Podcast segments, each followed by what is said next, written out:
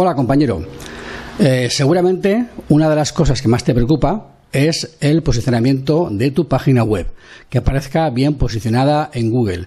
Y seguramente eh, tendrás problemas, no acabarás de entender cómo funciona el SEO y mm, te parecerá un mundo complicado, un mundo raro, eh, que no sabes realmente qué tienes que hacer para que tu web se posicione correctamente. Bien. Muchas veces esta confusión viene por eh, conceptos equivocados, conceptos erróneos y por falta de conocimiento de cómo funciona Google a la hora de posicionar las páginas web. En este vídeo voy a explicarte con un ejemplo muy, muy, muy claro, de un modo muy didáctico, qué es Google, cómo funciona Google y cómo se posicionan las webs.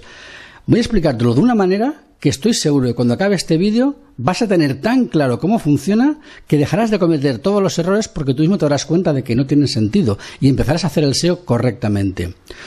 Por tanto, si te interesa entender Google, te interesa entender cómo funciona el SEO y quieres dejar de cometer errores y por fin de una vez empezar a hacer el SEO correctamente, escucha este vídeo porque vas a aprender muchas cosas y te vas a, a, comprender muchos conceptos que antes no comprendías y vas a ver muy muy claro cómo funciona esto. Yo soy Vicente Nadal, esto es Marketing para Fotógrafos y hoy voy a desvelarte el funcionamiento del SEO y de Google. Comenzamos.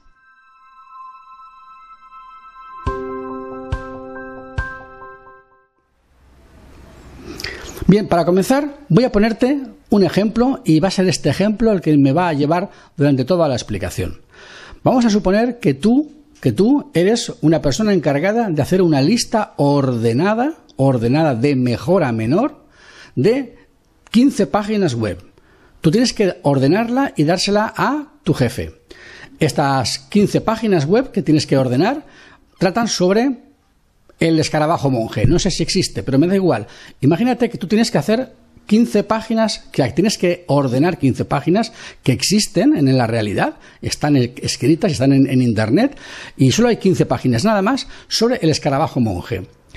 Tú no entiendes nada del escarabajo monje, pero tú eres una persona inteligente y tú sabes leer las páginas y decidir si esa página eh, la página 1, la página 2, la página 3, si cada una de esas páginas que, que estás leyendo tienen contenido interesante o dicen cosas muy ambiguas o dan información de poca calidad o si al contrario, pues otra página dice información mucho más interesante.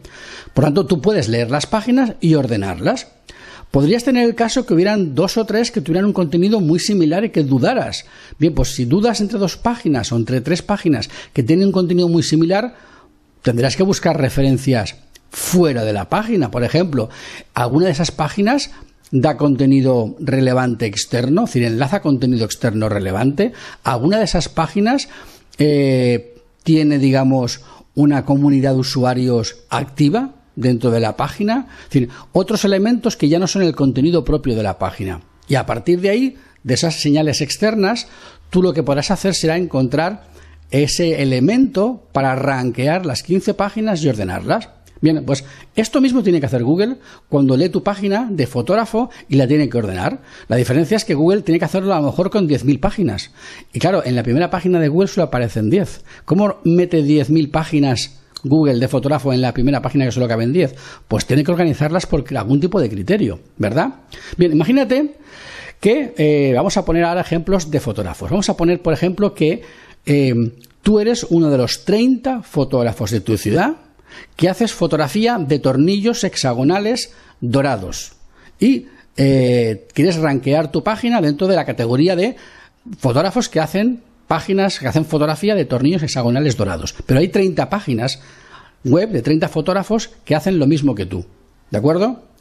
Y resulta que si lees las 30 páginas, ves que las 30 páginas dicen lo mismo. Tienen el mismo título, tienen las mismas keywords, tienen unas fotos muy similares, tienen explicaciones muy parecidas, porque a fin de cuentas, fotografiar tornillos hexagonales dorados es lo mismo, lo fotografía quien lo fotografía. Claro, ¿qué sucederá? Que Google va a leer las 30 páginas y las va a ver idénticas, las va a ver iguales, prácticamente no va a haber diferencia entre ellas. Por lo tanto, ¿qué es lo que hará? Las pondrá todas en la primera página pero como no caben más que, más que 10, pues dirá, bueno, pues las más antiguas las ponemos primero, por ejemplo, y ya tendrá un factor diferente que es el contenido, que es la antigüedad de la página. Y pongamos que eh, las ha ordenado por antigüedad, pero una de ellas, que no es la más antigua, que es de las más nuevas, resulta que es la única que tiene eh, una página de Facebook y tiene una comunidad más o menos activa y la gente habla mucho de esa página. Bueno, pues claro, piensa que Google no quiere ordenar las páginas simplemente por el orden, eh, diríamos, un orden, digamos, críptico o un orden algebraico. A Google lo que le interesa es que cuando una persona vaya a Google y busque fotógrafos que fotografían tornillos hexagonales dorados, ¿qué le tiene que salir? Tiene que salir la página más útil, la más interesante, la que le aporte más contenido o le satisfaga más. Por lo tanto, Google, ¿qué es lo que va a hacer? Si ve que de las 30 páginas hay una que tiene una gran comunidad de usuarios y las demás no, esa que tiene una gran comunidad de usuarios la pondrá la primera. ¿Por qué? Porque tiene un factor externo social que le indica que los usuarios están contentos con esa página y con las demás no. Las demás no son conocidas, pero es así. Por lo tanto, la pondrá la primera. Como te das, cuenta, eh, ya no basta con que tu contenido tu página web esté escrita de un modo normal. Además, hay otros factores fuera de la página que también influyen.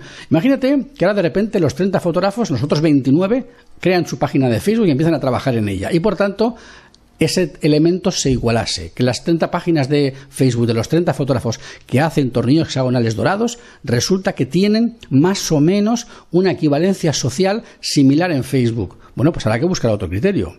Bueno, pues a lo mejor resulta que hay un fotógrafo de, de, esos 30 que está recibiendo muy buenas críticas desde páginas web externas, desde páginas web de, de eh, empresas de publicidad, de empresas de, em, de fotografía de innovación, desde páginas de, o de blogs de nuevos eh, emprendedores o nuevas startups. En fin, hay uno de ellos que se está moviendo más, se está moviendo mejor y está recibiendo enlaces y críticas positivas.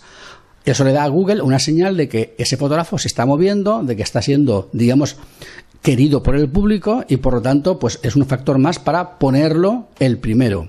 Al final esto es una carrera. Google no va a tener en cuenta tu página simplemente por lo que escribas, va a tener en cuenta tu página por lo que escribas, por cómo funciones en las redes sociales, por cómo tengas enlaces, es decir, por un montón de factores. Por tanto, eh, cada vez que un fotógrafo me llama a mí y me dice, Vicente, por favor, entra a mi página web, escríbela correctamente, me dices que te debo porque quiero que se haga la primera. Es algo así como decir, mm, mira, dime qué, ejercicio tengo que hacer en mi casa para ir, para ir dentro de un mes a la maratón de Boston y ganarla. Hombre, pues no. No, no funciona así.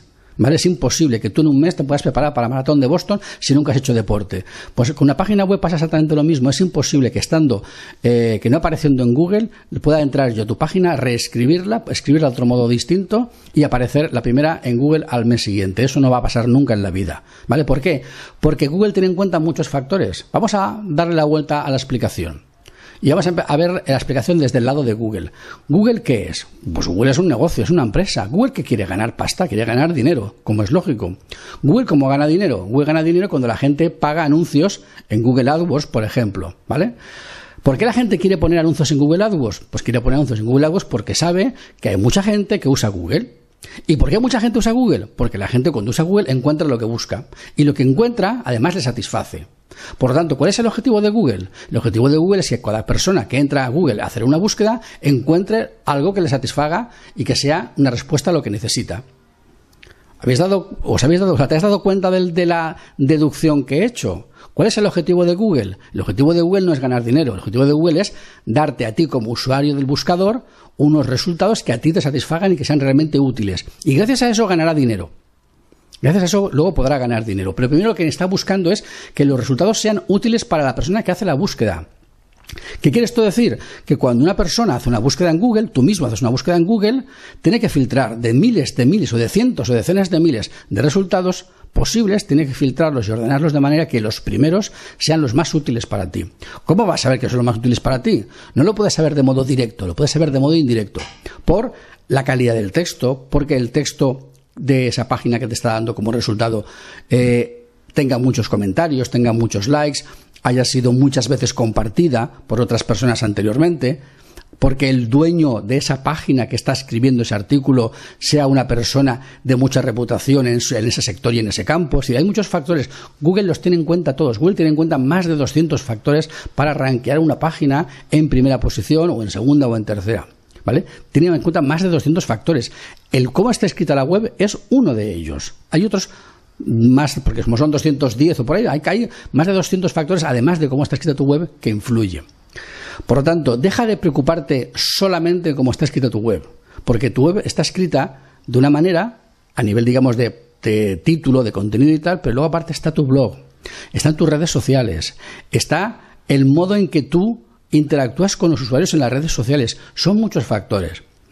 Por tanto, ¿qué tendrías que hacer para que tu página web estuviera bien posicionada en Google si en este momento no lo está?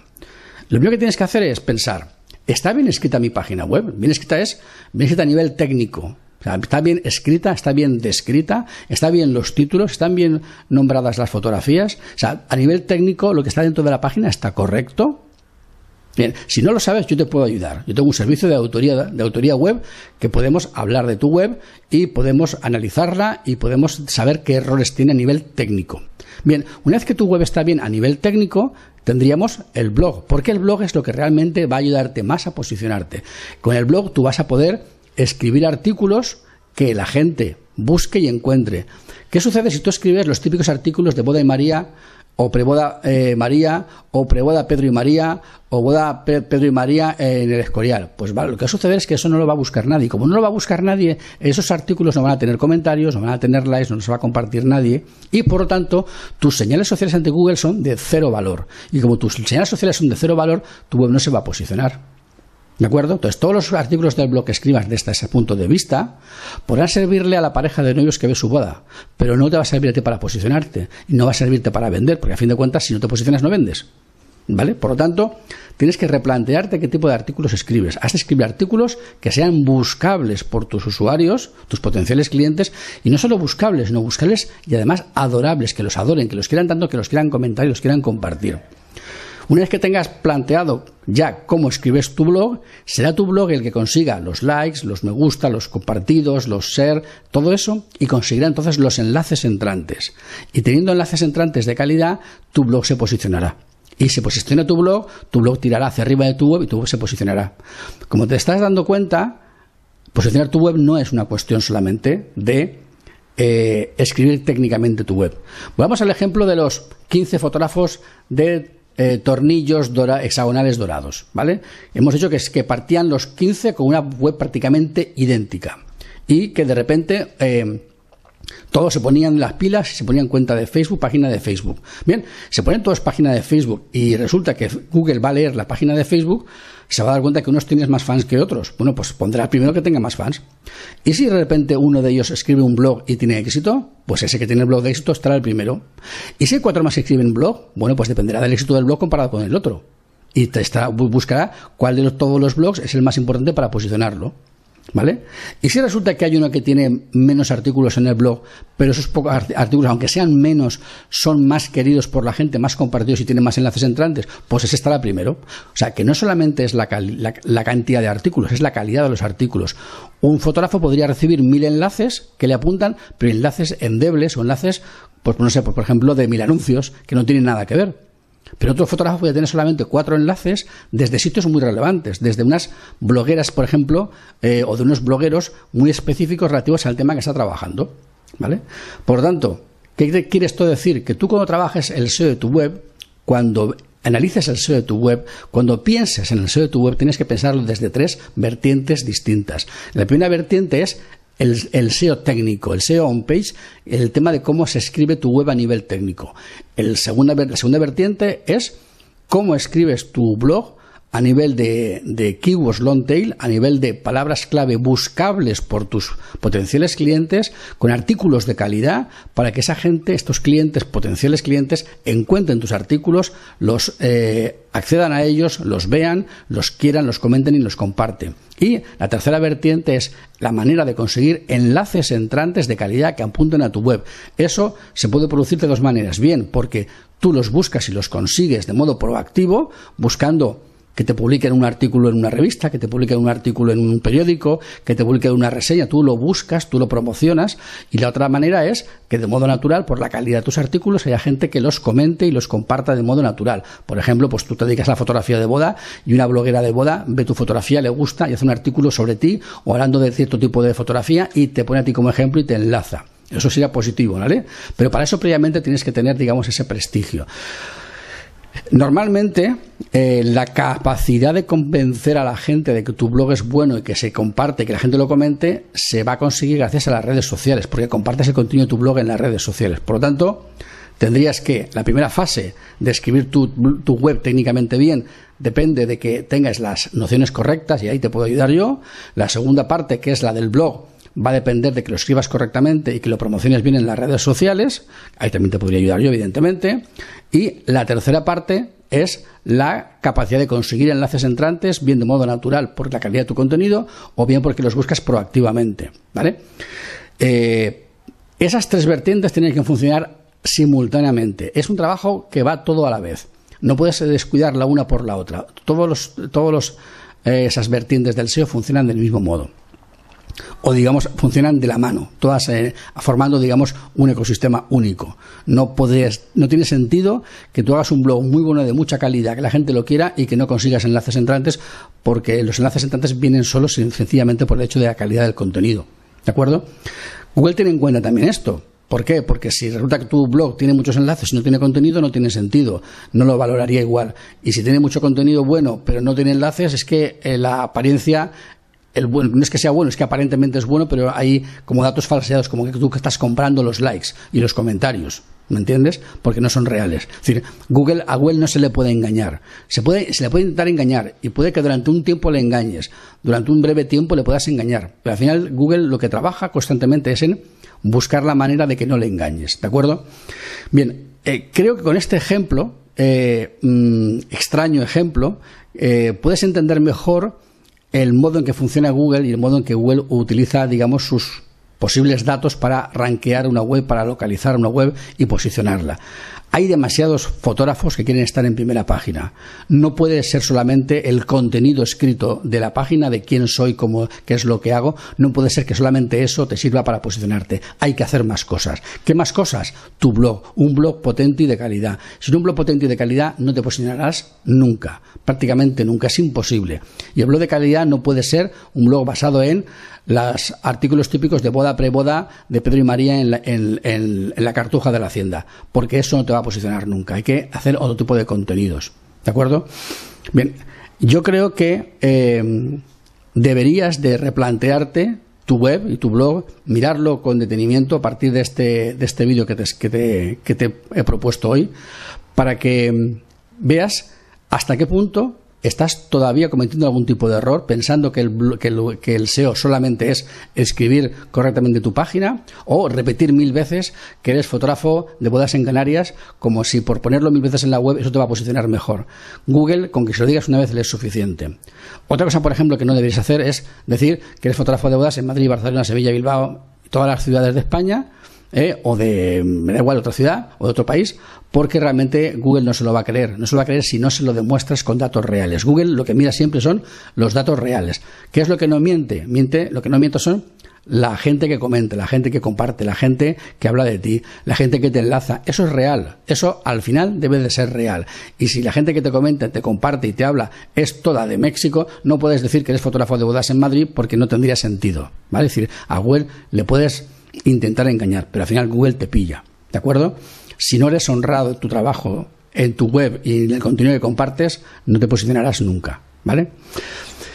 Bien, creo que queda más o menos desmontado el mito de solamente escribiendo mi página técnicamente correcta se posiciona. ¿De acuerdo? Eso ya sabemos, ya hemos visto que no es cierto. Lo siguiente es cómo escribir un blog correctamente. El blog correctamente solamente lo vas a poder escribir si piensas en mi cliente, cuando entra en Google, ¿qué busca?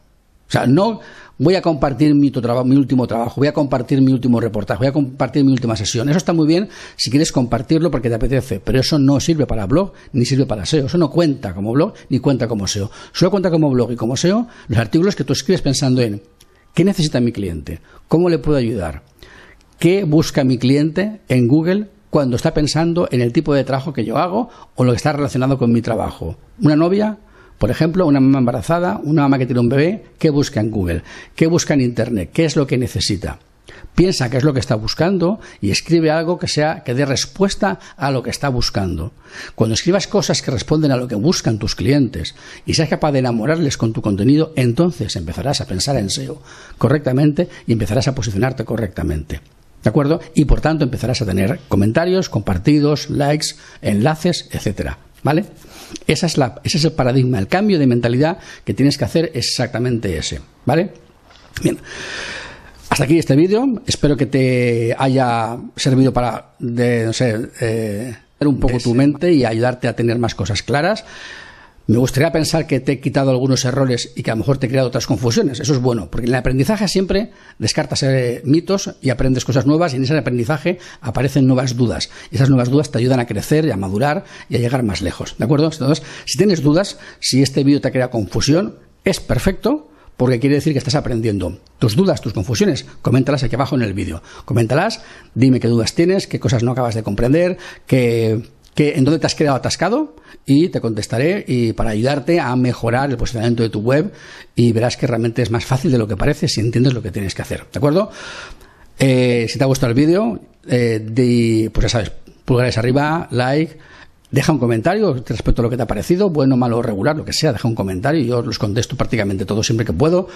Eh, suscríbete al canal, suscríbete, aquí tienes el botón de suscripción, suscríbete al canal, eh, no dejes perder ninguno de los vídeos y como sabes aquí en el texto de la descripción del vídeo tenéis también el enlace a, mi blog, a mi página web, suscríbete para no perderte ningún, eh, ningún artículo, también porque si te suscribes puedes tener ventajas, descuentos a algunos de los servicios que ofrezco, a algunos de los cursos y tendrás siempre mejores precios y mejores posibilidades de mejorar tu web y mejorar tu negocio y mejorar, tus ventas eh, desde un punto de vista, digamos, más beneficioso para ti. ¿De acuerdo? Espero que este vídeo te haya gustado. Estoy seguro de que, de que, de que te va a ayudar. Y como siempre me despido deseándote que seas feliz, que trabajes poco, pero que ganes mucho dinero.